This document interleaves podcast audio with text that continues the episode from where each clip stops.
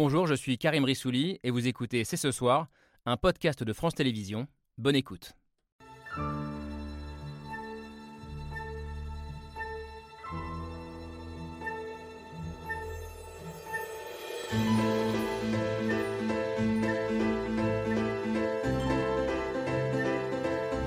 Bonsoir à toutes et à tous, soyez les bienvenus sur le plateau de C'est ce soir. Très heureux de vous retrouver au début d'une semaine sociale qui s'annonce décisive, un moment de vérité pour tous les acteurs de la bataille des retraites. Moment de vérité pour le président et pour sa majorité, pour les syndicats et leur capacité de mobilisation, pour l'avenir de la réforme des retraites en elle-même qui est toujours massivement rejetée par l'opinion. Alors semaine de colère ou semaine de résignation, mouvement social d'ampleur ou lassitude, voire fatalisme des Français. Nous sommes à trois jours de la première journée de grève à l'appel des syndicats et personne ne sait encore à ce stade de quel côté penchera la balance. Le bras de fer entre le pouvoir et la rue aura-t-il vraiment lieu? L'hiver 2023 sera-t-il un hiver social à haut risque pour le président de la République? Est-il juste de convoquer le souvenir des grandes grèves de 95, dernière grande victoire syndicale obtenue dans la rue Nous sommes le lundi 16 janvier 2023. C'est ce soir, c'est parti.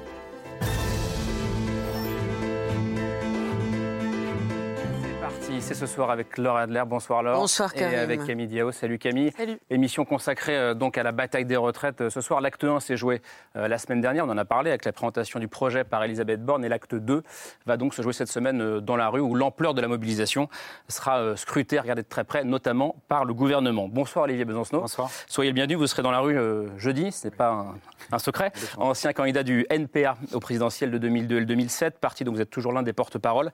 Vous travaillez toujours à la Poste, plus comme facteur mais comme guichetier, je crois, désormais. Euh, J'imagine que vous serez aussi en grève euh, jeudi euh, à la Poste. Là, je vais lâcher mes petits camarades. C'est une première fois que c'est la première fois que ça m'est arrivé. Voilà, j'ai en disponibilité pour formation, mais je serai quand même dans la rue. D'accord. Voilà. Donc cette, on va parler coagulation des colères ce soir, notamment on va parler de la jeunesse que vous invitez notamment à rejoindre le mouvement contre cette réforme des retraites jeudi et le week-end prochain. Comment la majorité présidentielle appréhende-t-elle cette semaine décisive? On va vous poser la question à vous, Astrid Panosian. Bonsoir. Bonsoir. Soyez la bienvenue. L'une des cofondatrices d'En Marche avec Emmanuel Macron, aujourd'hui députée de Paris, après avoir dirigé un grand groupe immobilier, c'était Unibail Rodamco. et votre mission en ce moment, comme j'imagine tous les autres membres de la majorité bah, c'est de parler, de convaincre les Français euh, du bien fondé, selon vous, de cette réforme. Parce que cette bataille est aussi, et peut-être avant tout, une bataille de l'opinion. Euh, bonsoir Mathieu bonsoir. Euh, essayiste et grand spécialiste de l'opinion, ça tombe bien. J'ajoute que vous avez aussi été conseiller de Mariam El Khomri, ministre du Travail sous François Hollande. Donc vous êtes bien placé pour savoir ce que c'est d'avoir la rue contre soi, ce qui était arrivé en 2016 à, à Myriam El Khomri. Mais la, la, loi travail était passée finalement. Emmanuel Macron a-t-il choisi ou préfère-t-il la postérité à la popularité? C'est ce que vous pensez, vous, Jean Garrigue, bonsoir. bonsoir. Euh, historien, président du comité d'histoire parlementaire. Pour vous, le moment est important pour le président parce qu'il veut, dites-vous, laisser une trace euh, dans l'histoire, euh, celle d'un président réformateur qui ne craint pas la rue et qui ne craint pas l'opinion. enfin, Comment Macron joue son va-tout euh, sur la réforme des retraites C'est le titre euh, à la une de l'Express cette semaine. Euh, bonsoir Anne-Rose Enchère, soyez bonsoir. la bienvenue. Directrice déléguée de la rédaction de l'Express. Emmanuel Macron qui joue son va-tout, qui prend un risque politique aussi, parce que c'est vrai, on ne sait pas encore si cette semaine sera celle de la colère, de la résignation ou d'un autre adjectif. Et on va débattre avec vous de l'enjeu démocratique aussi de cette bataille des retraites. Merci à tous les cinq d'être là avec nous ce soir pour ce débat qui commence avec l'image du jour, comme d'hab, signé Hugo Bernard.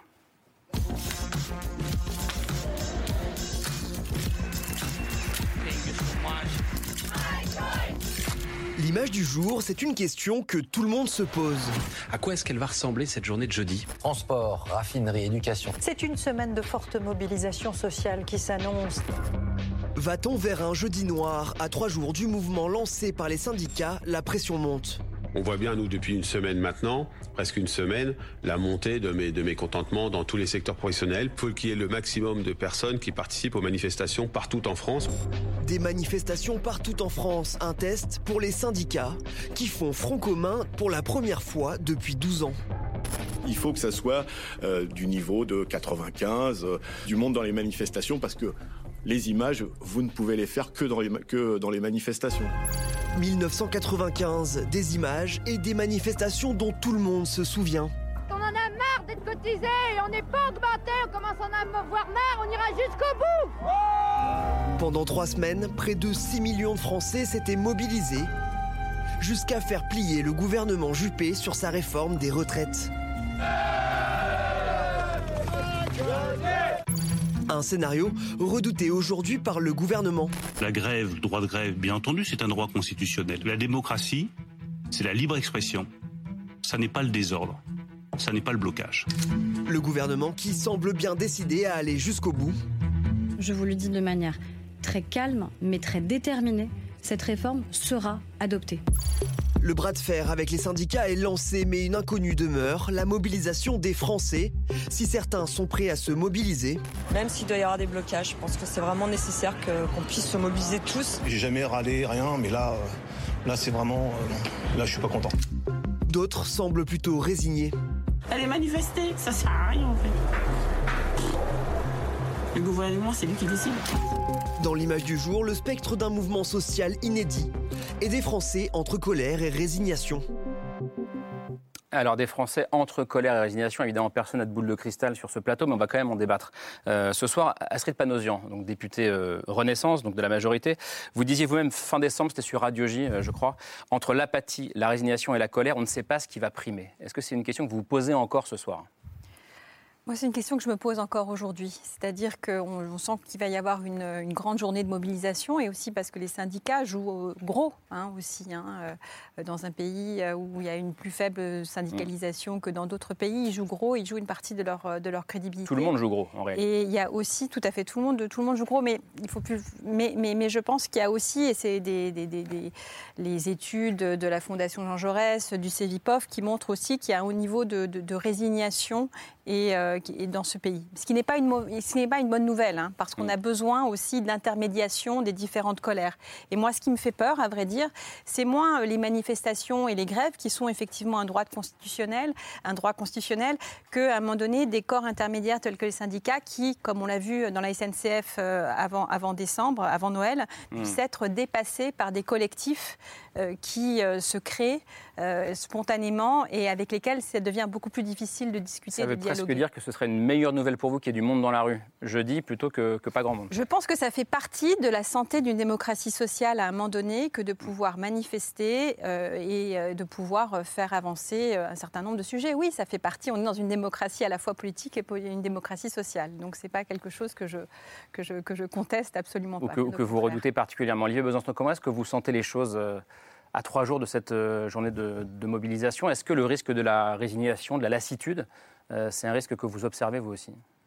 Bah, Vous êtes plutôt confiant, je veux dire?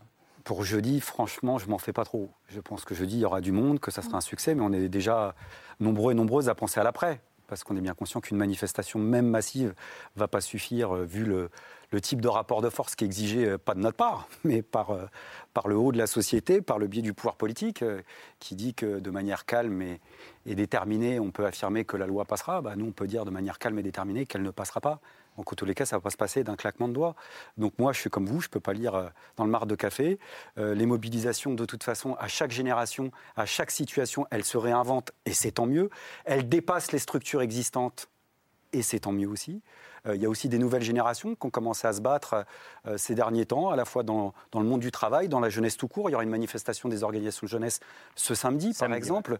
Et puis il y a aussi ce qui se passe dans le privé. Dans les petites nouveautés, il y a évidemment le fait qu'au niveau syndical, le, spectre unitaire est plus large. Enfin, de mémoire, euh, c'est rare que, que les pouvoirs politiques qui s'attaquent à une question sur les retraites n'aient pas la direction de la CFDT avec eux. Là, c'est pas le cas. Ça veut dire que le spectre est là. Ça fait 12 ans. voilà. et, et, puis, il y a ce qui se passe dans le privé. C'est-à-dire, il y a ce petit contexte général euh, et c'est à l'image de votre question, c'est-à-dire euh, le calcul sur le contexte économique, notamment, mmh. tout flambe. Donc évidemment, euh, les grèves, c'est pas gratuit, contrairement à ce que certains pensent encore. Donc on ne fait jamais par plaisir. Donc on veut de l'efficacité, on veut, on veut concentrer un maximum nos forces. Et dans, dans le calcul sur le fait que la résignation pourrait être rendez-vous, il y a cet aspect-là. Mais cet aspect-là, il s'est aussi traduit, et il se traduit encore par des grèves locales sur la question des retraites. Hmm. Voilà, sur la question des salaires, pardon. Et donc, euh, ça peut faire un côté, euh, ça peut, il peut y avoir un, effet boule de neige. Ça peut, ça peut, ça peut être en faveur du gouvernement, ça peut être euh, en faveur de la rue. On verra. On Vous êtes d'accord avec ça, Mathieu Soukier la, semaine sera un bon thermomètre de l'état de l'état du pays, en tout cas. Alors, ce qui va se passer, en tout cas, est effectivement très difficile à prévoir, mais très intéressant. Il y a l'opinion telle qu'elle existe aujourd'hui, vous l'avez dit, elle est très partagée entre la colère, qui a reculé mais qui est encore très présente, la résignation qui existe, et puis l'inquiétude. Hmm. La colère est mobilisatrice, l'inquiétude, à l'inverse, elle pousse à rester chez soi, et y compris en termes électoraux, à se positionner plutôt du côté du conservatisme. Puis il y a une autre question qui est la capacité de mobilisation qu'ont encore les organisations syndicales. Hmm. On sait que la conflictualité recule dans notre société parce que, en particulier, le poids des syndicats, depuis 30, 40 ou 50 ans, a reculé. Et donc leur capacité de mobilisation, elle est plus faible qu'elle l'était autrefois. Et, et on l'a vu d'ailleurs euh, dans la période récente. Euh, il y a de moins en moins de grèves, il y a de moins en moins de mouvements sociaux. Et nouveauté surtout, il y a désormais des mouvements sociaux qui explosent en échappant au cadre syndical habituel. Évidemment, c'était le cas des, des Gilets jaunes, mais même très récemment pendant les fêtes, on l'a vu avec le mouvement des contrôleurs à la SNCF, où on avait non seulement des syndicats qui ne soutenaient pas le mouvement, mais qui quasi explicitement, en fait, s'y opposaient. Et ça, c'est une nouveauté quand même. Un mouvement social qui explose, une mobilisation assez forte, avec des nuisances réelles pour la vie collective, hors du cadre syndical classique. Alors, comme le disait Olivier Besancenot, il y a une reprise de la, de la conflictualité dans les entreprises depuis 12-18 mois. Ce qui est une bonne nouvelle pour vous Lié à la question, ah, en tout état de cause, oui, bien sûr, en réalité, qu'il y ait du dialogue social, y compris un peu rugueux sur le terrain, et qu'au moment où l'inflation explose et où la question du pouvoir d'achat est centrale, que des salariés se mobilisent dans les entreprises avec les syndicats, c'est tout à fait important. Ça dit quand même la vitalité d'une démocratie sociale. Ensuite, est-ce que ces conflits sociaux localisés peuvent demain s'agréger d'une façon ou d'une autre Mmh. et déboucher quand même en un mouvement assez fort, comme ce fut le cas en 95 c'est effectivement la grande, la grande inconnue de cette semaine. Que dit l'historien euh, Jean Garrigue vous, vous disiez il n'y a pas longtemps, tout est réuni pour qu'il y ait une explosion sociale, mais il y a une sorte d'archipélisation oui. qui rend compliqué la convergence, en gros.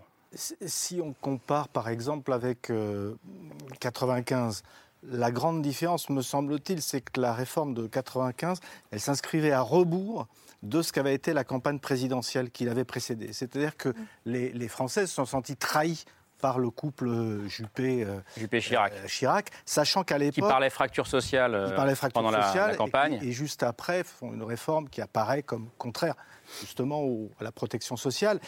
Mais elle était incarnée par le Premier ministre à l'époque. Euh, ce qui a son importance. Je veux dire que aujourd'hui, moi, il me semble que l'une des grandes menaces qui pèsent sur, euh, sur, ce, sur ce projet, c'est le fait précisément qu'il soit incarné par Emmanuel Macron. Euh, dans cette présidence jupitérienne, tout remonte à Emmanuel Macron. On l'a vu au moment des Gilets jaunes, par exemple, même dans, dans tous les conflits. Et on voit qu'Emmanuel Macron, c'est un peu lui qui a, qui a sifflé la fin de la récréation au moment des, des vœux du 31 décembre en disant bon, cette réforme, elle se fera. C'est un peu lui qui a été le, le- le- qui crante aujourd'hui euh, le- le- l'esprit de la réforme. Et euh, sachant ce qu'est aujourd'hui le rejet d'une grande partie de la population et surtout l'image qui est celle d'Emmanuel Macron, euh, qui, qui est vu comme, comme un président des riches, euh, qu- qu'on le veuille ou non. On est dans, dans- dans- dans l'irrationnel, dans, l'émotionnel, mais dans le symbolique, mais il est vu comme un, un président des riches. Et cette, cette réforme-là, euh, portée par ce, par ce président des riches, même si c'est Elisabeth Borne qui est sur le terrain, elle fait son travail de. C'est elle qui l'a de- de Premier ministre, C'est elle qui la présente, mais elle est incarnée par, par Emmanuel Macron. Et ça, c'est une différence, à mon sens, majeure avec 95. Alors, donc ce serait à charge pour, pour, euh, pour lui. Bon, d'un autre côté, la, la différence avec 95 ou 2010, effectivement, mais ça a été souligné, c'est qu'on est dans un, un contexte, une forme de, de résignation ou de fatalisme de, euh, des, des Français qui peut être un obstacle à la mobilisation. Je veux dire qu'on est, on est dans quelque chose qui, qui, qui peut être euh, à charge ou à décharge. Je veux dire que, que ce, ce fatalisme-là, c'est aussi une résignation qui peut amener l'explosion et la gilet jaunisation du, du mouvement social, mais aussi quelque chose qui peut, qui peut être une entrave à l'expression de, de ces forces sociales. Mais je vous entends depuis tout à l'heure et on se dit qu'on a vraiment de plus en plus de mal à lire la société, euh, en réalité. Oui, non, bah, C'est- ça, évidemment. euh, mais ça, on, le- fouille euh, à travers toutes euh, les émissions, à travers les, élections, le, taux d'absentéisme qui reste un grand, une, grande question qui est lancée au fonctionnement démocratique. Je pense que la question de savoir si la, mobilisation prendra ou pas, en dehors de la journée de jeudi, qui en effet, a priori, sera un succès, un succès dans la fonction publique, en tout cas, qui paraît être assez mobilisée, pour le reste, en fait, tout va dépendre de savoir si les retraites deviennent le symbole, Hmm. euh, la cristallisation de cette euh, angoisse désormais, qui est même plus qu'une angoisse, euh, de voir le modèle social français se défaire. Et ça, je pense que pour Ouais, répondre à cette Le question... risque politique est là. Oui, parce qu'en vérité, le, le- le, si- on n'est pas dans les, les- Bien sûr qu'il y a des débats d'experts sur est-ce qu'il aurait mieux valu augmenter la durée de cotisation plutôt que de jouer sur l'âge de départ en retraite qui est, qui est, euh, plus inégalitaire, etc. Est-ce qu'il faudrait augmenter les cotisations? Est-ce que le régime est finançable ou pas à terme et à quel terme et tout ça? Bien entendu qu'il y a tous ces débats-là, mais je pense que si on regarde les choses de plus haut, il y a la question qui, à mon avis, taraude beaucoup de Français, probablement pas tous, mais beaucoup, qui est où en est-on de notre modèle euh, euh, social. Et pour moi, euh, cette question-là, elle remonte à, à- à très loin. C'est-à-dire, euh, aujourd'hui, enfin, en fait, ce qui s'est passé, pour aller très vite, c'est que, on, on le sait, il y a eu la mondialisation, la désindustrialisation, et quelque part, pour amortir le choc de cet affaiblissement de notre économie et des inégalités qu'elle allait, allaient, qu'elle allait créer, des inégalités de revenus, parce que de toute façon, les inégalités géographiques, les inégalités culturelles, elles ont eu lieu. Mais les inégalités de revenus ont été amorties euh, par euh, des transferts aux, aux entreprises et aux ménages. Et quand on regarde, si vous voulez, l'équation, comment est distribuée la dépense publique depuis 30 ans, euh, ça, ça va beaucoup vers le transfert aux ménages et aux entreprises, et puis euh, beaucoup moins vers le financement des services publics essentiels. Euh, et et c'est pour ça qu'on a le sentiment de vivre dans un pays où la dépense publique est très élevée, elle l'est, où le taux d'imposition est élevé. Après, on peut discuter, toujours est toujours est pas, améliorable, etc. etc. Mais globalement, on ne peut pas dire qu'on est non plus dans un pays qui ne taxe pas. Et malgré tout, ou si vous voulez, Hmm. les gens sont comme de ronds de flanc en voyant euh, une école qui ne fonctionne plus, qui s'est quand même euh, en grande partie abîmée, Des un hôpitaux. hôpital public, etc. Et vous avez beaucoup de gens qui sont inquiets devant ce qui est en train de se, euh, voilà, de se- se- s'effilocher comme ça. J'essaie de comprendre la grimace de Mathieu Souquier. Mais... Ah, il grimace quand je parle, c'est mauvais signe, dites-moi. Alors, pas, pas du tout, ça n'est pas du tout lié à ce que dit Anne. Ah bon Il y a évidemment. Ah, il y a autre chose. Il y a évidemment. Non, non, enfin oui, je pensais à autre chose en m'appuyant sur ce que disait Anne. Il y a évidemment le questionnement autour de ce qu'est notre modèle social et de ce qu'il est en train de devenir. Mais il y a surtout le fait quand même, je trouve, euh, c'est un jugement de valeur, euh, un- un- quelque chose de tout à fait décevant dans le débat tel qu'il se noue aujourd'hui. Hmm. Autour des retraites? Autour des retraites. Je ne pense pas qu'on puisse rester dans l'histoire en modifiant l'âge de, de départ légal à la retraite de 60 à 62 ans ou en bougeant effectivement un curseur sur le nombre d'années de cotisation. Je ne crois pas. Alors que pourtant, nous vivons des mutations. Enfin, le monde du travail connaît aujourd'hui des mutations qui sont très profondes et alors qu'on devrait précisément penser le monde du travail Débattre très, de ça. très différemment, et qu'on le fait d'ailleurs, et on débattre, forcément ce débat a un impact sur la façon dont on pose la question des retraites.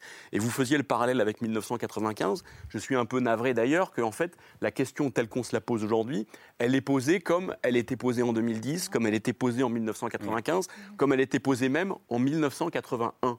Le monde du travail bouge, les Français s'intéressent beaucoup aux mutations que nous traversons, et donc précisément, nous mériterions un autre débat. Vous êtes d'accord avec ça, j'ai l'impression? Oui, c'est Pourtant, vous êtes membre de la majorité, c'est moi, intéressant. je, Non, moi je suis d'accord, parce que quand on parle de, la retraite, en fait, on parle du travail. hein, et euh, une vie qui arrive, quand on arrive à l'âge de la retraite, ça cristallise une vie au travail qui est singulière en fonction est-ce qu'on a commencé à travailler euh, plus ou moins tôt, un métier plus ou moins pénible, est-ce qu'on a travaillé dans une plus ou moins grande entreprise, euh, est-ce qu'on a dû. que- Quelle a été notre vie personnelle même Est-ce qu'on a dû s'arrêter pour élever des enfants, aider quelqu'un de malade, un enfant handicapé, l'historique de rémunération Et c'est ça qui se cristallise aujourd'hui. Et c'est vrai que ces dernières années, ces dernières décennies, on a beaucoup parlé du temps de travail, euh, on a beaucoup parlé d'emploi, c'est aussi, euh, mais le- l'emploi, c'est pas la réalité subjective du travail.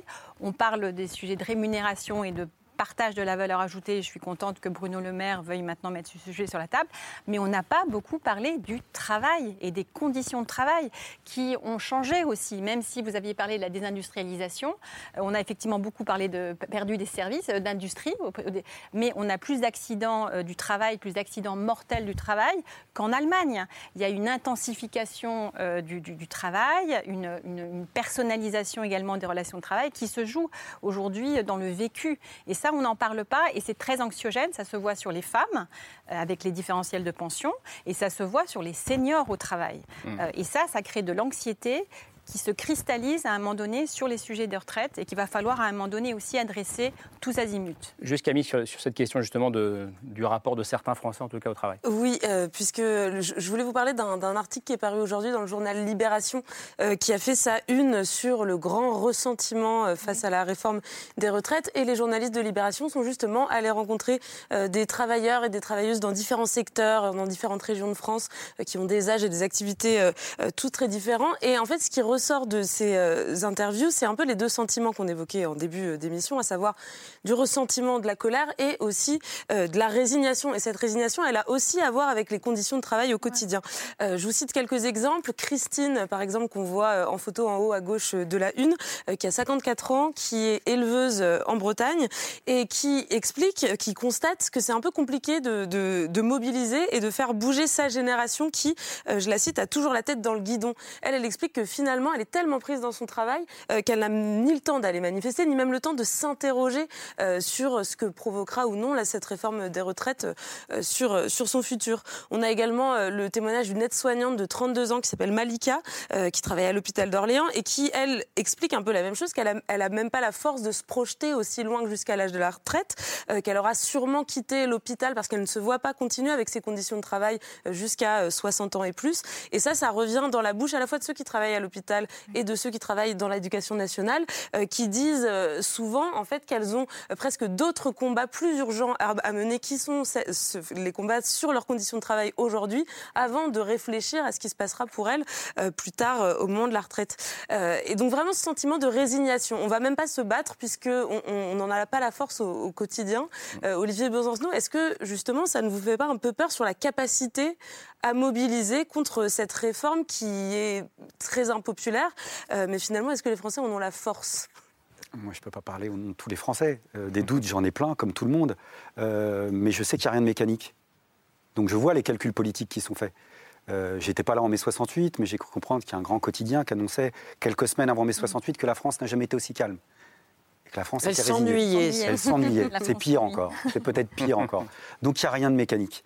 Tout ça, ça peut aussi participer à un côté cumulatif où tous les motifs s'additionnent.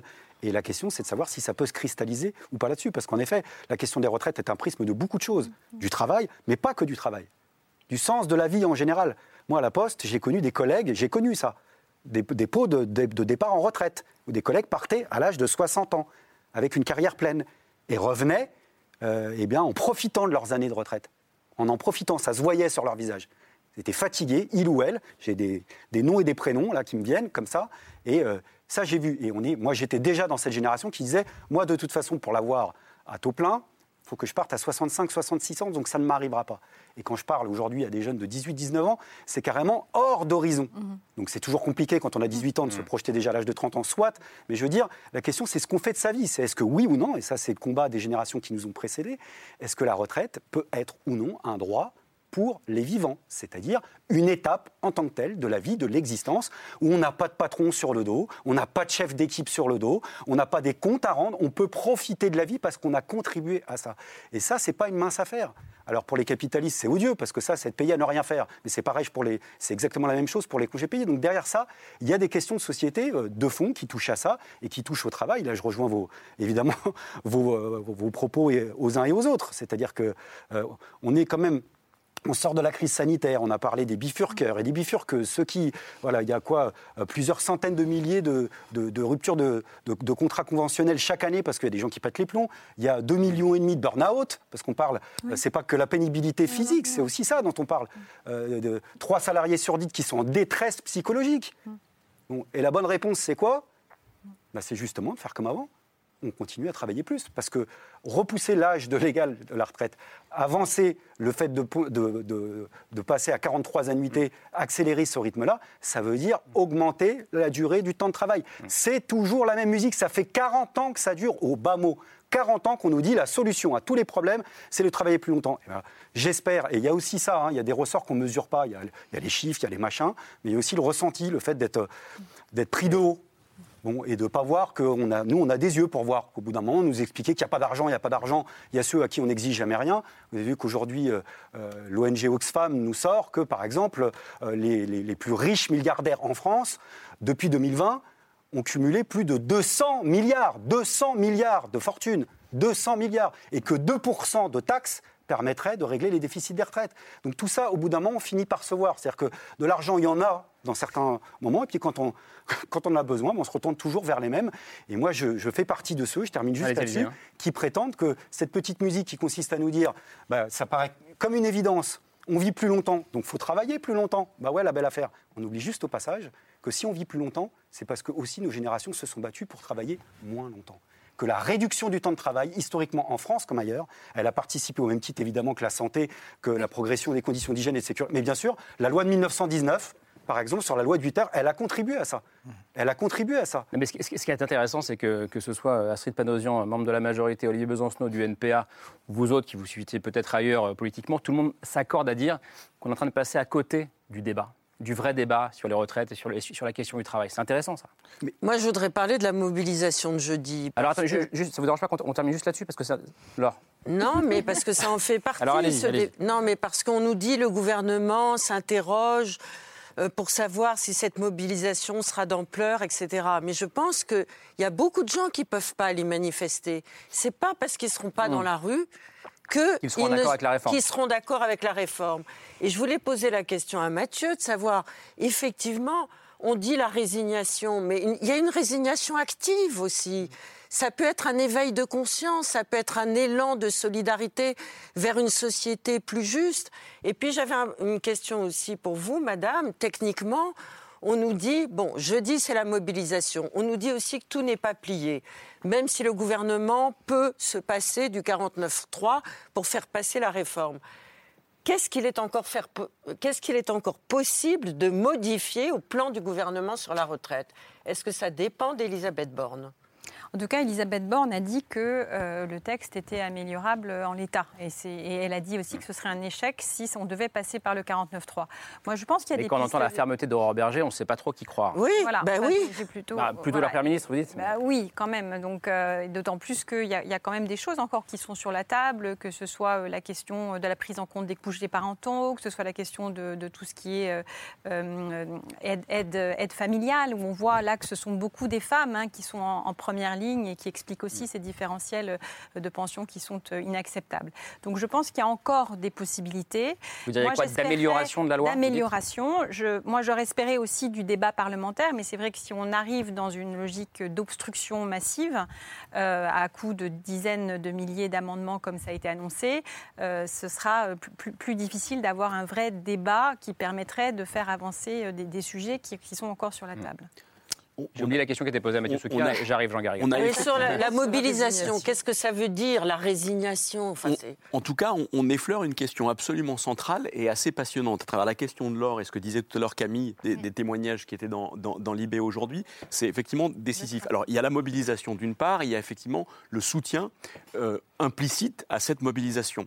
En 95 en particulier, la mobilisation était forte, mais derrière l'opinion était aussi soudée derrière le mouvement. Pourtant, à l'époque, il ne s'agissait pas de réformer l'ensemble du système de retraite. On se souvient qu'on alignait le régime des fonctionnaires sur le régime des salariés du privé qui avait été lui-même réformé par Balladur deux ans avant.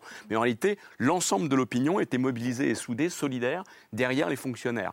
Étonnant peut-être, mais en tout cas, c'était le cas. Le mouvement des Gilets jaunes, c'était de la mobilisation sur le terrain, mais aussi un soutien massif, une sympathie massive dans l'opinion. Donc on verra, on sait en fait un peu la décrypter, l'opinion. On comprend pourquoi elle est très majoritairement hostile, si on en croit les sondages en tout cas, très majoritairement hostile à la réforme. On parlait en fait du temps du temps de travail et du temps de vie. Olivier Besancenot, vous aviez raison de pointer le fait que les gens avaient envie de maîtriser en fait leur vie et de donner à travers leur travail un sens à leur existence. Si on prend un tout petit peu de recul, c'est passionnant. Évidemment que le temps de travail a considérablement reculé en tendance. Une vie aujourd'hui, c'est quoi? C'est en moyenne 700 000 heures. On vit en moyenne 700 000 heures. Et sur 700 000 heures de vie, on travaille 70 000 heures nous ne consacrons plus que 10% de notre temps de vie au travail. 90%, c'est autre chose que du travail. Et c'est tout à fait nouveau.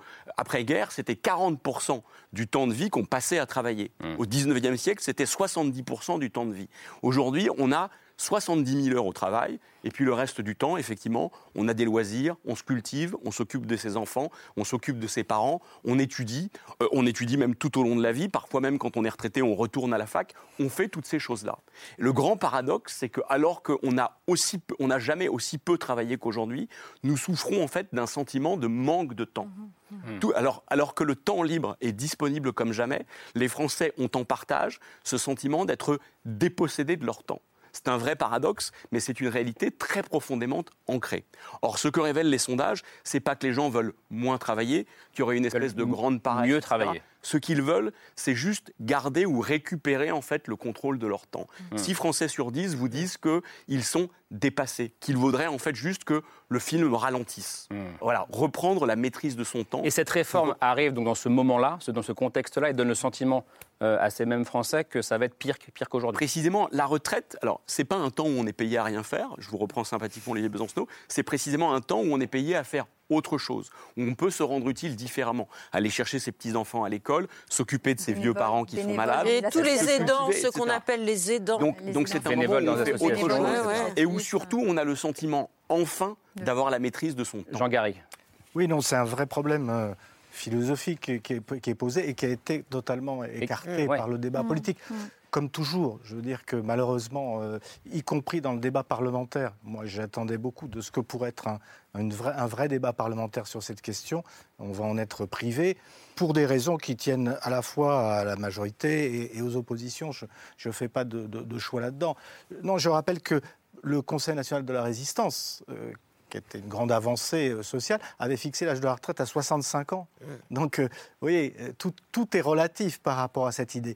Mais, à le- 65 ans, mais- par rapport à quel âge auparavant? Il y a- Auparavant, c'était pas- il n'y avait pas d'âge. C'était la première fois qu'il y avait une législation sur l'âge des retraites. Voilà, voilà. C'est- Mais- c'est- Mais ça, Enfin, il y en a eu en Non, mais 1919, ça mais là... correspondait aussi à, à l'état d'une société et, à ce que, et, et précisément à ce qu'on considérait que devait être le travail et aussi la retraite comme une mise en retrait de, de la société. Ce qui n'est plus le cas. Ça, c'est quelque chose de fondamental aussi. C'est que pour, euh, pour les générations qui viennent, et de plus en plus, la, la retraite ne doit pas être une mise en retrait, mais au contraire une autre phase de, de la vie. Et donc la volonté que cette retraite-là, elle soit, elle soit vécue de la, la manière la plus positive possible. Enfin, quand on voyez- voit que c'est adossé au Conseil national de la résistance, on voit bien quelle, quelle valeur symbolique ça peut avoir encore de Tout nos fait. jours. Bien sûr, bien sûr que ça a une. Et c'est même. Moi, il me semble que dans le débat, euh, mais c'est ce qu'on a dit un peu tous, aujourd'hui, cet enjeu de la retraite, c'est juste le symbole du, de cette perception que qu'ont les, les Français du détricotage de, de l'État-providence. Et Et, c'est ça qui est fondamental aussi, je veux dire. Et État-providence et, enfin, du et de la relation aussi. anxiogène au travail. Je pense que c'est Et de la réaction, ça sans doute. Mais avoir. vous voyez, il y y a- la civilisation des loisirs aussi Mm. qu'avait posé par exemple Michel Rocard en son temps. Tout ça, ça fait partie de, de- de l'équation. Et malheureusement, là, on se, on se focalise sur une réforme systémique qui est en fait une petite réforme, comme il y en a tous les, tous les 10 ans. À mon sens, ce n'est pas, c'est pas une réforme importante. Il y avait une réforme qui était un- beaucoup plus intéressante au début du quinquennat, du premier quinquennat. La réforme à par points qui a été abandonnée. Celle-là a été abandonnée, oui. Anne Revanchard sur le, sur le sens euh, du travail, de la vie, en fait, de, on débat depuis un quart d'heure. Ah, non, non, mais c'est pas ça. est-ce que vous êtes d'accord avec cette recherche, cette quête de sens, pour le coup, chez les, chez, Oui, les en fait, je pense qu'il faut, il faut faire attention, ne pas généraliser. Bien entendu que euh, quand vous euh, avez trimé euh, dans des métiers difficiles, euh, alors on parle souvent des métiers physiques des hommes, mais aussi les femmes, euh, les caissières, etc., euh, vous, vous, envisagiez la retraite euh, comme euh, quelque Une libération. chose- Oui, et que, et, que, et que dès lors, quand on vous explique que vous allez avoir travaillé plus longtemps, euh, ce soit une très grande source d'angoisse et de colère, ça se comprend beaucoup plus que, euh, bien entendu, quand on débat en plateau avec des sociologies qui, pour le coup, euh, même peut-être se disent qu'ils vont travailler après parce que euh, finalement, euh, ils aiment bien ce qu'ils font. Il faut faire attention, si vous voulez, dans les discours sur le travail, euh, de, ne pas, euh, de ne pas trop généraliser. Après, moi, je, je pense quand même que il- il- il- ne faut pas non plus simplifier euh, ce que demande euh, parfois euh, les- les- le, le peuple, comme on l'appelle. c'est- c'est une question assez large.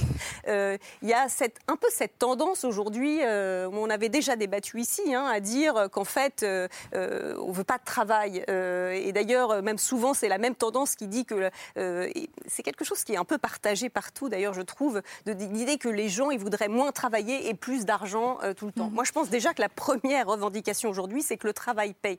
Et ça, c'est une euh, très grosse revendication d'une partie euh, euh, des Français qui, en effet, se sentent à la fois, surtout dans cette période d'inflation importante, euh, prise en étau. En- à la fois, ils ne sont pas assez riches pour pouvoir amortir par leurs revenus euh, cette, cette, cette, cette, à cause- cette- cet du- enchérissement de la de vie. la vie.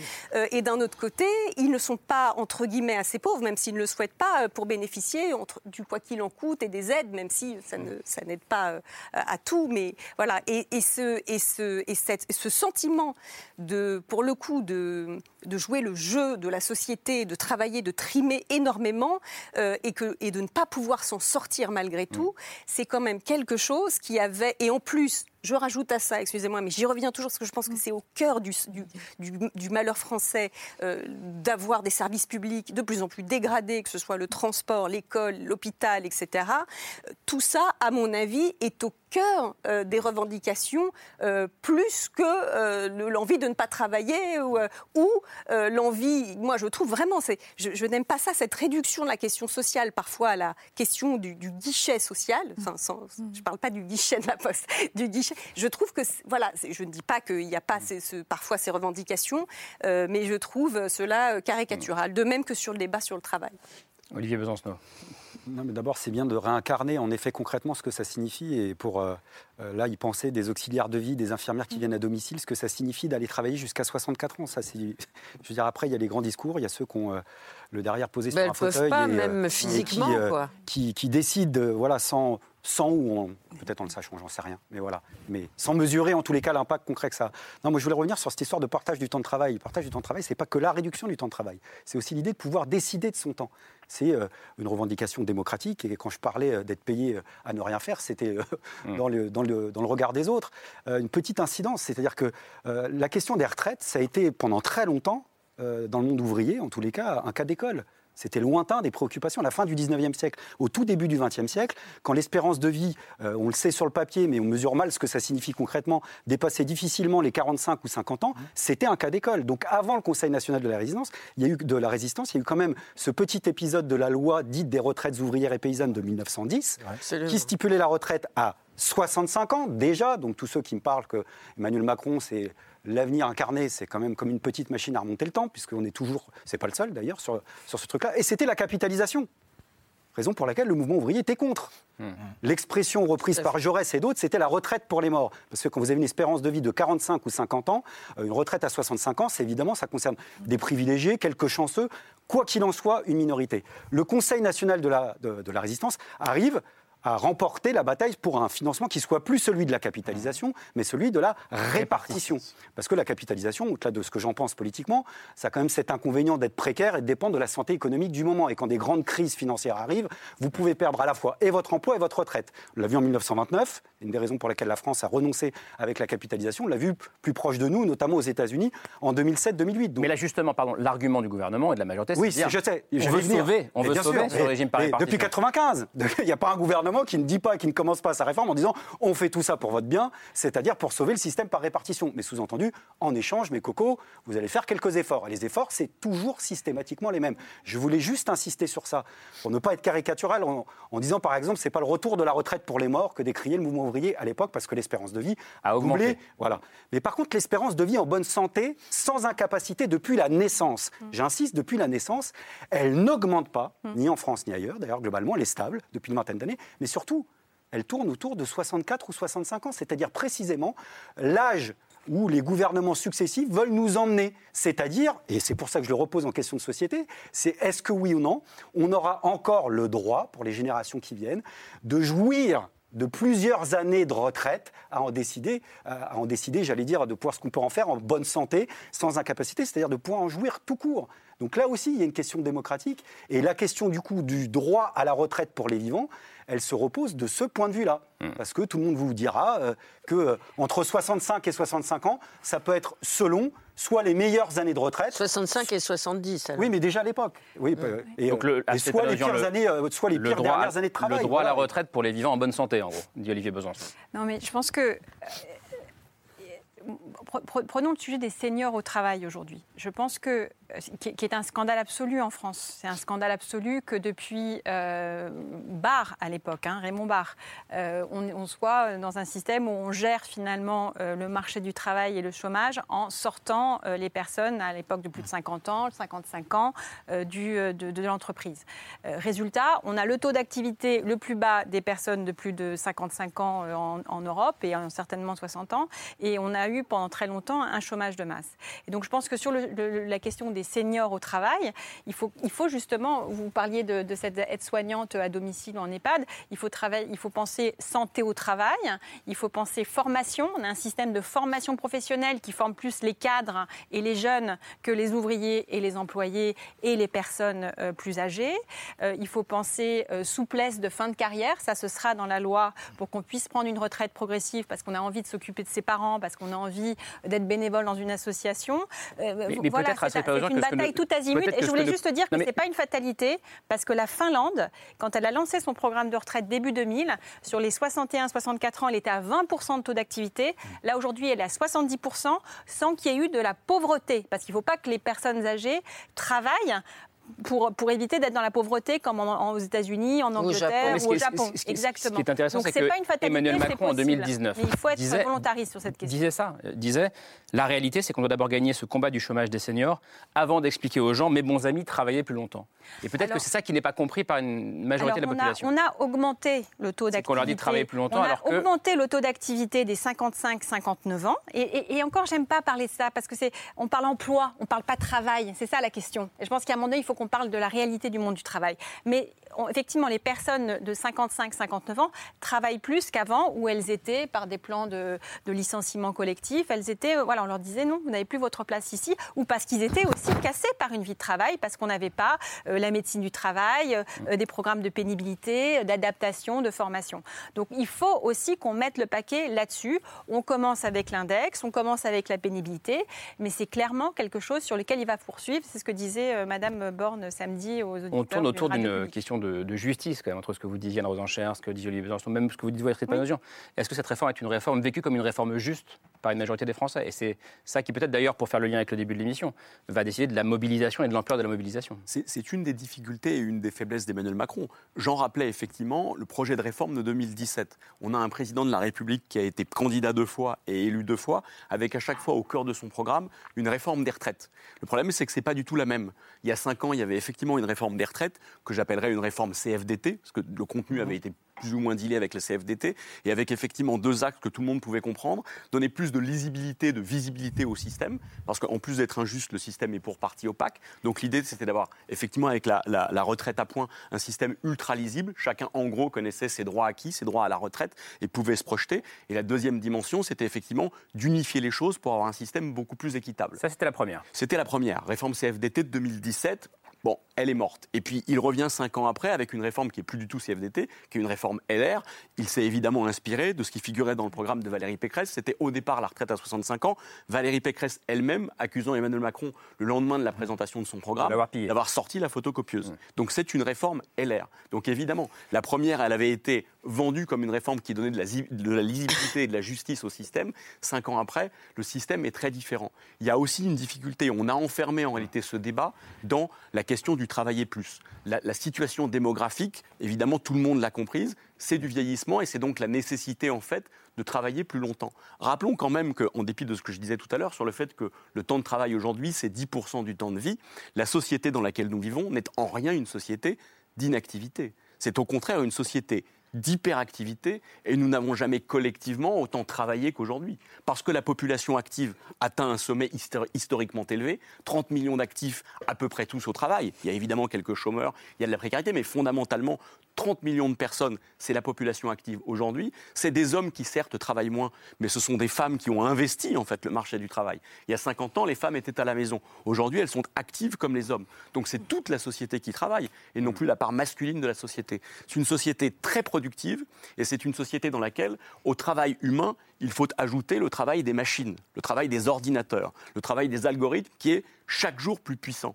Donc nous sommes dans une société d'hyperactivité. Et la question qui nous est posée, c'est précisément quelle est la place de chacun et quel est le sens que la part d'activité de chacun prend dans ce grand tout?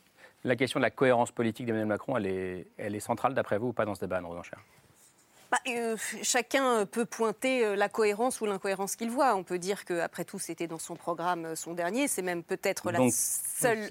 je me tourne vers. Pas mais presque. C'est la chose la plus identifiée dans de son dernier campagne programme, de, 2022. sa dernière campagne. Après, c'est en incohérence, en effet, avec certaines déclarations précédentes et puis même ce qu'il avait voulu faire au départ, de faire, souvenez-vous, la fameuse réforme systémique versus la, la, la, la réforme paramétrique. On n'avait rien Hmm. compris, mais enfin bon, il était. euh, En gros, là, on est revenu euh, sur euh, du, du conjoncturel, quoi.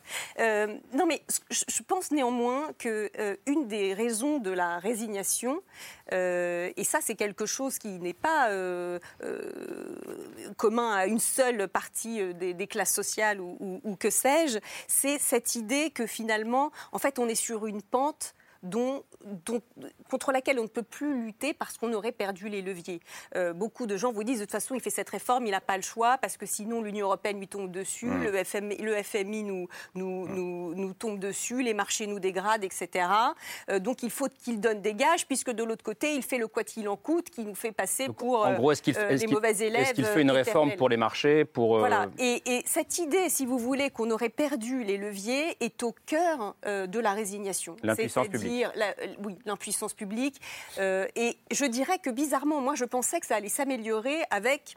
euh, depuis quelques années, je trouve qu'il y a des diagnostics qui sont faits qui n'étaient absolument pas faits avant. Ce que je vous ai dit sur la désindustrialisation et sur la nécessité, pour moi, vitale de réindustrialiser, justement, euh, d'abord pour réaménager le territoire, pour mettre fin des- à, des, à des- des inégalités culturelles, géographiques, etc., mais aussi pour raviver euh, notre économie et pouvoir refinancer notre modèle social. Euh, ça, il y a encore quelques années, vous parliez de réindustrialiser, on vous rayonnait. Ça m'est arrivé concrètement dans les ministères. Donc, euh, je vois que le diagnostic, il- il- désormais, il est porté par tous. le- L'école qui qui va pas bien, l'hôpital qui va pas bien, etc. Tout ça est fait. Mais bizarrement, c'est fait.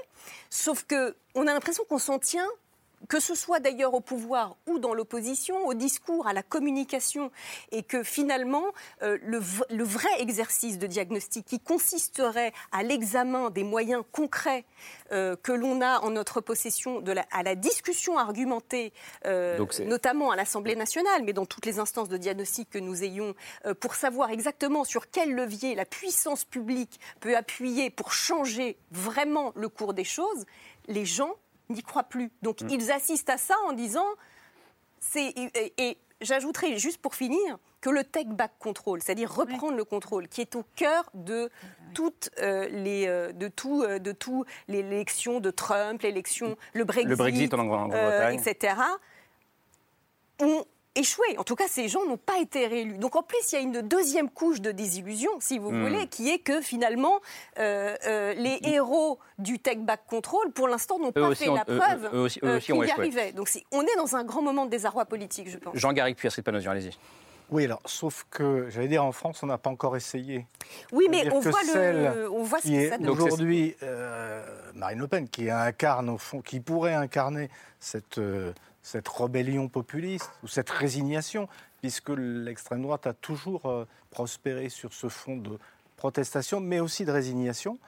Euh, elle on- ne l'a pas encore essayé, on le voit bien, et on sait bien à quel point c'est une sorte d'épée de Damoclès qui pèse un peu sur, la, sur, sur les erreurs commises par euh, Emmanuel Macron, parce que moi, je, reviens toujours à ça. Je pense que ce qui est, profond, le- principal euh, obstacle, à mon sens, à la réussite d'une réforme de ce type, c'est précisément l'image d'Emmanuel Macron et ce qu'il représente et ce qu'il dit de cette espèce de d'impression, de perception plus ou moins réelle de ce cette dé- de ce détricotage de, de- de l'État-providence depuis qu'il est arrivé au pouvoir. Il y a une image initiale qui s'est euh, qui s'est incrustée et cette image, il n'a jamais réussi à, à l'enlever. D'autant plus qu'il avait l'occasion euh, politique, l'occasion historique, à mon sens, dans le premier quinquennat, précisément de s'appuyer sur la CFDT quand même, qui jouait un rôle d'amortisseur social et d'intermédiaire Mmh. dans le, la- la- la- le- le dialogue social collectif de, de- de ce pays, qu'il il avait l'occasion historique de le faire à travers justement cette réforme, la, la première réforme de- des retraites. Ça n'a pas été fait. Il a, pour des raisons politiques, choisi euh, l'influence de, de son Premier ministre de, de l'époque, d'Édouard Philippe, qui voulait aller vers la, la réforme paramétrique.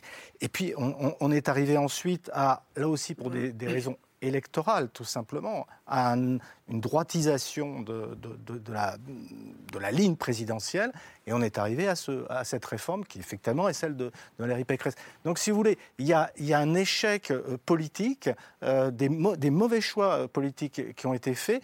Et, et une image, une- un, un symbole qui est très fort. Parce que dans- en- on est dans un pays où tout, est, tout remonte au président de la République. Tout est hyper personnalisé.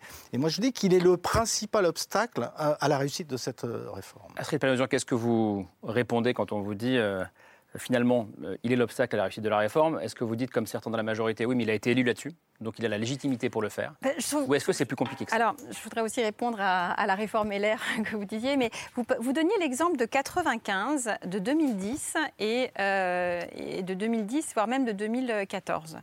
Euh, ben, dans, ces, dans, ces programmes, dans les programmes présidentiels qui ont précédé, les, les candidats n'étaient absolument pas clairs sur une volonté de réforme. Tout à fait. 95, c'était la vrai, fracture sociale, il n'y avait rien. D'accord Euh, le J'ai vérifié Mm. justement avant de venir. Euh, de, de 2007, Sarkozy, il n'y avait absolument rien sur les, sur les retraites et en aucun cas sur le passage de 60 à 62 ans. Euh, le 2012, euh, François Hollande, c'était pérennité du régime de répartition. Enfin, il n'y avait rien sur l'accélération de ce qui est devenu la réforme Touraine ou la sous- sous-indexation également des pensions de retraite. Donc, au moins, on a euh, un candidat qui, euh, en 2022, le candidat Macron, dit les choses. Dit les choses.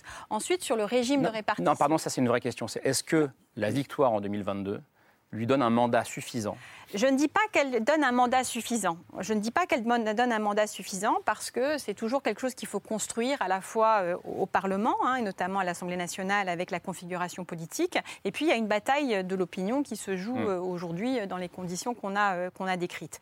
Mais au moins, le candidat Macron a été très clair sur ses intentions qui était euh, d'augmenter euh, l'âge de départ de la retraite et d'augmenter également 65 ans et les retraites 64. minimales parce que voilà à, à, euh, 85% euh, du, du- du SMIC net. Mm. Voilà.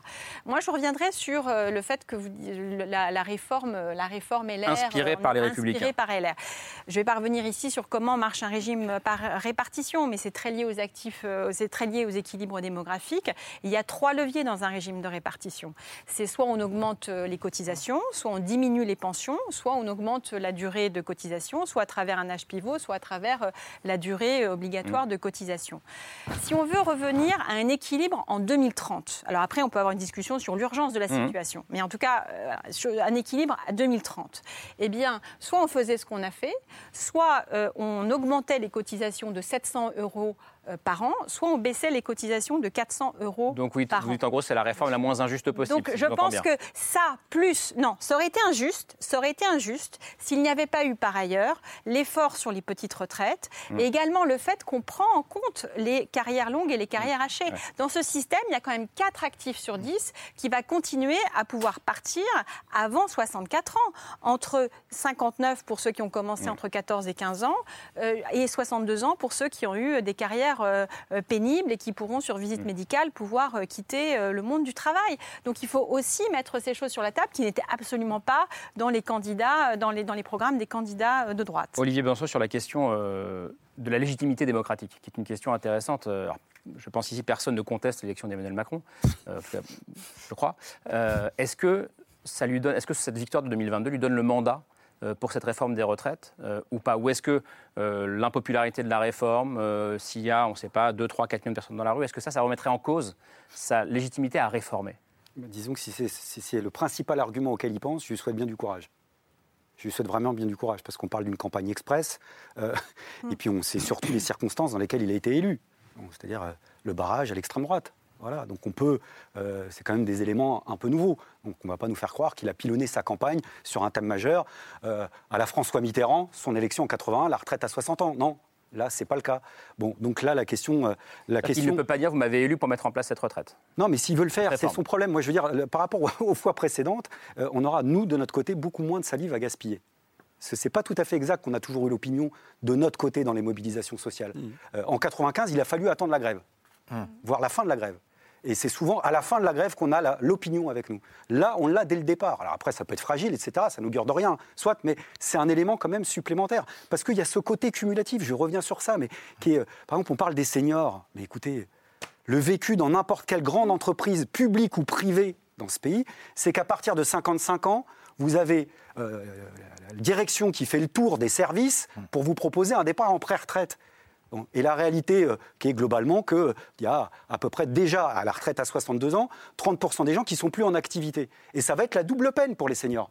Parce qu'en prime de tout, il y a eu la réforme de l'assurance chômage dont plus personne ne parle, et qui fait que les mêmes seniors, là, dans les semaines qui viennent, vont voir leur mois d'indemnité passer de 36 à 27. À 27. Mais c'est pas une fatalité, mais c'est ce qui est voté, c'est ce qui est mis en Non, application. ce qui n'est pas une Donc, fatalité, c'est la situation mais- des seniors sur mais le marché moi- du travail aujourd'hui. Moi, j'ai Voilà, bien compris, mais là, je parle de ce qui est voté. Mhm. Ce qui est voté, là, on rentre dedans. Là, c'est du concret. Pour quelqu'un qui est Mhm. senior, il sait de quoi on parle. C'est passé de 36 mois d'indemnité à 27 Mhm. en prime d'un âge de départ qui est repoussé, qui va forcément le précariser. Et quand vous êtes senior et femme, et ben là, vous cochez toutes les cases. Donc, ce sentiment de, révolte, il est extrêmement fort. Alors qu'incarne, euh, au-delà des symboles, Emmanuel Macron dans, ce qu'il explique, mais pas que.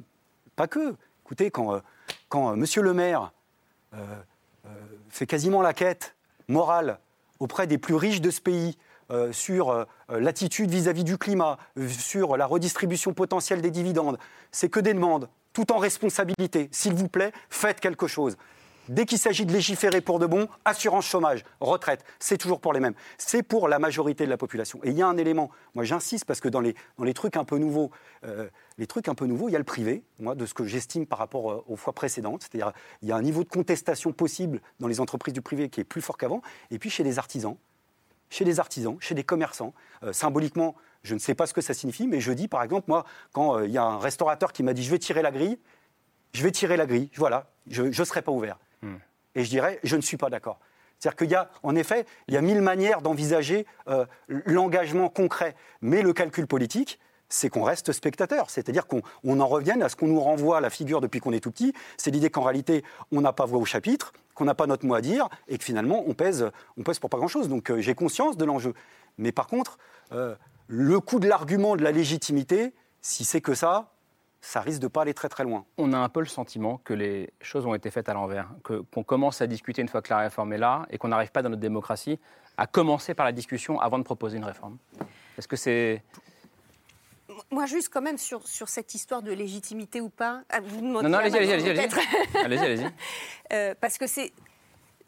Pourquoi, pour, à mon sens, on est dans une crise de régime ou dans, une crise démocratique quand même? C'est qu'en effet, nous avons désormais entre une abstention extrêmement forte et qui augmente au fur et à mesure, un président assez mal élu, élu, euh, donc Mm. euh, légitime, on va parvenir euh, bien entendu, mais euh, mal élu, mais parce qu'en face, vous avez, je pense, une opposition qui, mise à part pour ses électeurs, mais qui ne sont pas assez nombreux pour, euh, ré- pour, pour, l'emporter, euh, euh, agit comme un épouvantail, comme une opposition qui ne paraît pas, que ce soit d'ailleurs euh, l'opposition euh, à droite ou à gauche, comme à- le RN ou, euh, Ou la les- NUPES. ou la DUPES, puisque c'était dans l'ordre d'arrivée, crédible.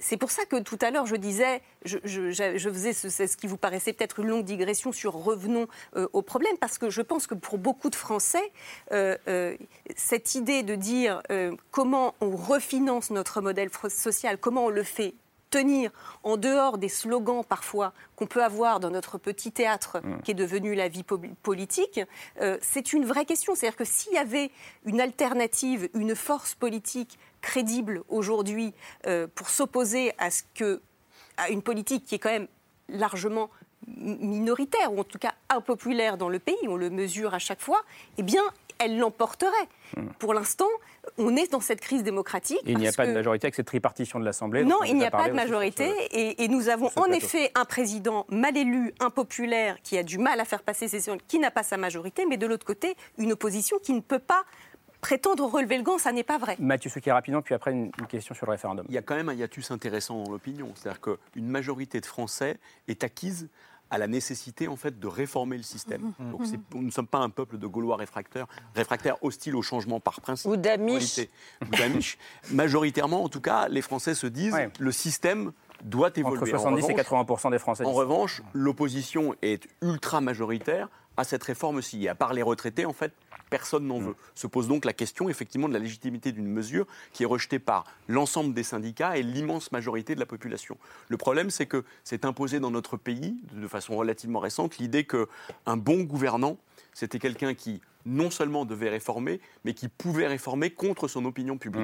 Et désormais, en fait, vous passez pour le- le- un brevet de, de bonne gouvernance, c'est précisément d'aller contre son opinion. Je me souviens de François Fillon qui s'était moqué en fait de la faible mobilisation au lendemain de la réforme de 2019 en disant Emmanuel Macron, c'est pas un vrai réformateur, il n'a que quelques centaines de milliers de personnes dans la rue, là où moi en 2010, on avait plusieurs millions. Et donc il se vantait en réalité de cela. C'est-à-dire que la bonne gouvernance, c'est une gouvernance impopulaire. Pourtant, c'est quand même un principe démocratique fondamental qui est posé en fait que de savoir en quoi il est nécessaire de gouverner contre son peuple. Et aujourd'hui, quand même, pour résoudre la question de la légitimité de cette réforme des retraites, euh, il y a un certain nombre de responsables politiques qui appellent à organiser un référendum, tout, simplement, alors de, tous les côtés du spectre d'ailleurs, puisque c'est aussi bien Fabien Roussel euh, pour les communistes que Olivier Faure pour le Parti socialiste euh, qui propose un référendum. De l'autre côté, Nicolas Dupont-Aignan, et puis même au mois de décembre, au sein de la majorité, c'est François Bayrou qui, interrogé sur la question de soumettre cette réforme à référendum, s'est montré plutôt ouvert finalement à Street Est-ce que ce ne serait pas,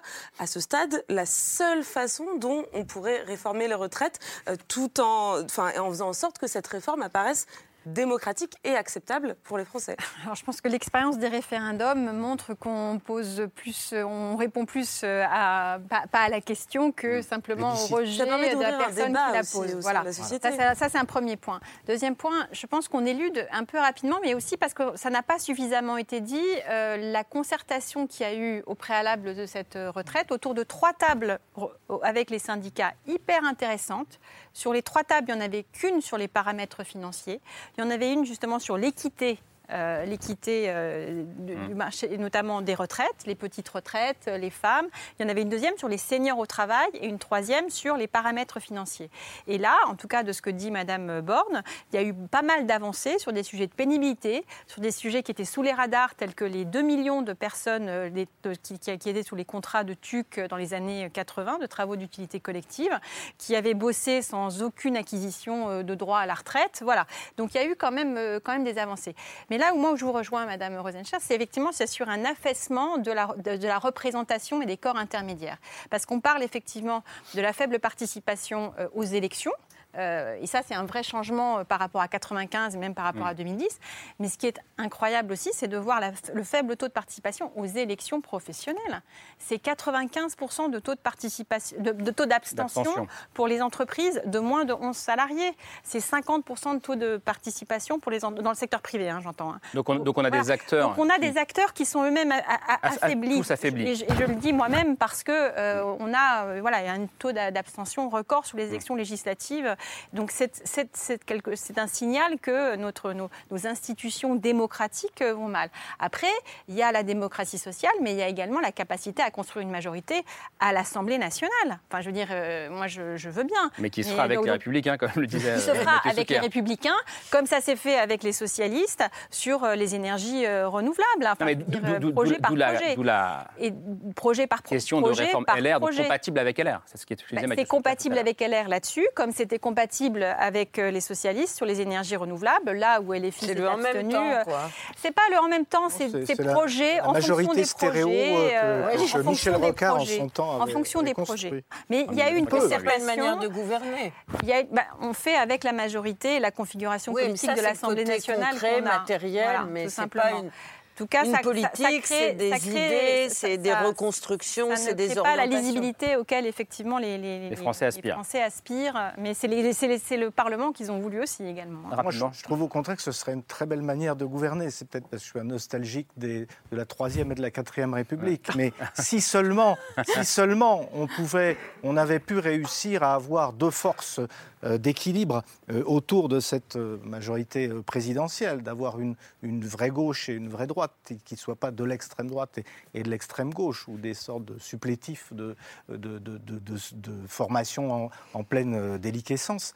Euh, moi, je trouve que ça serait vraiment intéressant. Je parlais de la CFDT tout à l'heure.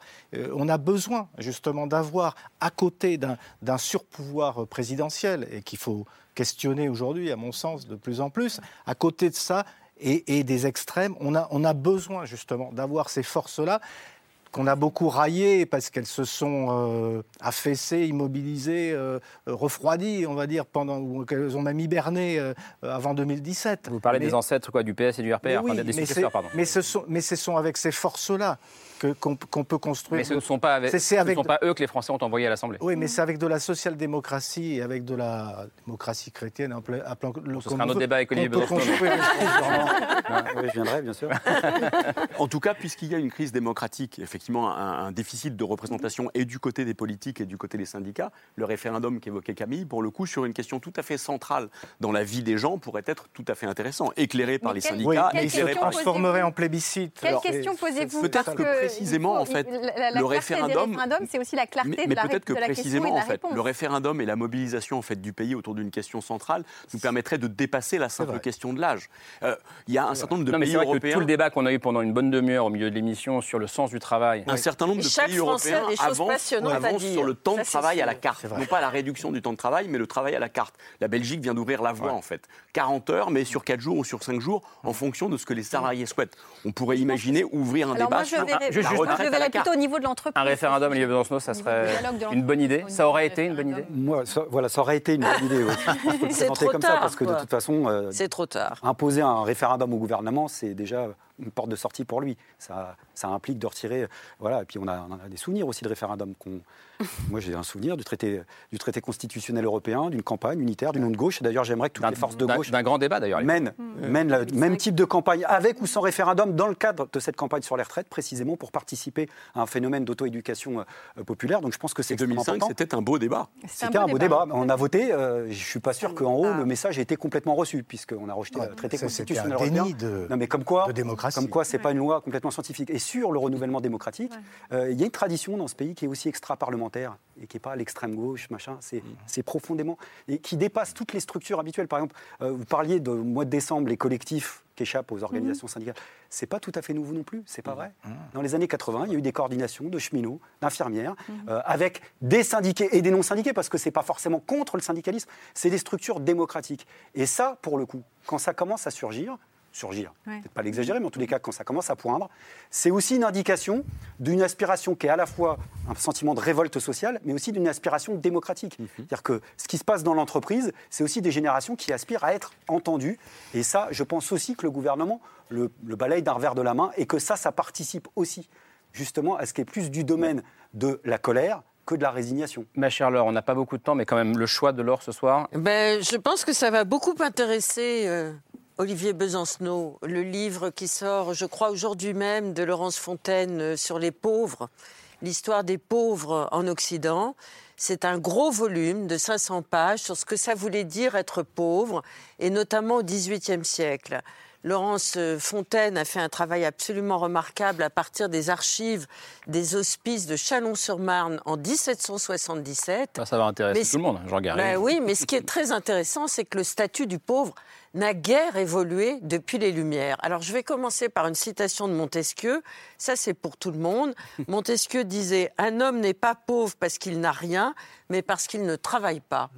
Eh bien, depuis ce temps-là, je pense qu'on peut reprendre, encore aujourd'hui, en 2023, cette phrase de Montesquieu. Alors, le travail de Laurence Fontaine, il nous intéresse ce soir par rapport à notre débat, parce que elle montre dans sa conclusion comment ce statut du pauvre continue à être un résidu obligatoire de nos démocraties. Vous savez Madame la députée, combien il y a de pauvres en France? Pas loin de 5 millions encore aujourd'hui, 4,8 exactement. Et comment, dans la réforme des retraites telle qu'elle est préparée par le gouvernement actuellement, eh bien, ce sont les classes moyennes et ce sont les gens les plus pauvres qui vont être les premiers à en être percutés frontalement. Vous avez parlé des femmes tout à l'heure. Effectivement, même si Elisabeth Borne introduit des éléments qui vont permettre à des carrières de femmes précaires bien souvent, avec des familles monoparentales, avec des carrières hachées, il n'empêche que ces femmes vont souffrir de la réforme des retraites aujourd'hui. Et puis, il y a aussi ce qu'on appelle euh, l'informel, le marché informel, c'est-à-dire là aussi ce sont les gens pauvres, les gens les plus exposés, les femmes en particulier, qui essayent de subsister malgré la situation de l'état de pauvreté dans laquelle elles se trouvent, en faisant appel à l'économie informelle. Et Laurence Fontaine, à l'intérieur de sa conclusion, dit eh bien, les plus pauvres d'entre nous, y compris en France, ils font quoi? Ils font leur jardin, de nouveau, pour pouvoir euh, s'alimenter, le jardin potager. Ils font appel à l'économie informelle. Ça veut dire quoi? Ben, Ça veut dire qu'ils vont sur le bon coin pour louer euh, leur, euh, leur, appartement ou leur studio, etc., etc. Tout ça prend des mesures, prend des, des, des espèces de modalités de changement de vie à l'intérieur de notre histoire des mentalités. Et moi, ce qui me soucie, et c'est une question que je vous pose, c'est est-ce que vous pensez que Mme Borne, même si elle a déjà introduit des, des éléments de, d'égalisation par rapport à ces injustices sociales que nous prépare cette réforme des retraites, est-ce que vous pensez que les femmes vont être un peu protégées, un peu Et je, suis désolé, il faut répondre très rapidement à cette question, je suis désolé. je, je pense qu'il y a encore beaucoup à faire, mais cette réforme va dans le bon sens pour les femmes, mais il y a encore beaucoup à faire. Je, vraiment, on pourra en discuter. Bon, merci beaucoup en tout cas d'être venu euh, dialoguer, débattre avec nous ce soir. Merci Astrid Panosian, merci euh, à vous euh, Jean Garrigue. Votre dernier livre s'appelle Élysée contre Matignon, le couple infernal. C'est chez, chez Talandier, c'est un regard historique sur les, relations entre les deux. Merci Mathieu Soukir, merci à vous Olivier Besancenot. Merci, merci Anne Rosenchère, la une de l'Express cette semaine. Retraite, comment Macron joue son va-tout. merci beaucoup à vous Laure et, et Camille et à demain 22h45. Merci. Ciao.